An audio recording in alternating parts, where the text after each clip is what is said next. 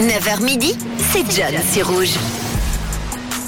Et on ce mercredi, mercredi 15 mars, on va pour le sujet du jour se rendre du côté du pays du soleil levant où une Coupe du Monde va avoir lieu en novembre prochain. Peut-être que la ville de Paris aura d'ailleurs besoin, aura bien besoin d'ailleurs des, Japonais puisqu'ils organisent à Tokyo la toute première Coupe du Monde de collecte de déchets. C'est un sport, une discipline déjà bien, bien noble et bien existante euh, depuis pas mal d'années. Maintenant au Japon, ça s'appelle le Spogomi. C'est une conjonction des mots sport et déchets japonais. Ça aura lieu en novembre prochain avec au niveau des règles, j'ai été m'informer un petit peu, des équipes de trois personnes qui vont s'affronter pour ramasser le plus de déchets possible. Et pour la première Coupe du Monde, le temps a été limité à une heure de recherche avec des consignes. Bah oui, évidemment, des règles de sécurité à respecter, comme notamment l'interdiction de ramasser des déchets des routes et des voies ferrées.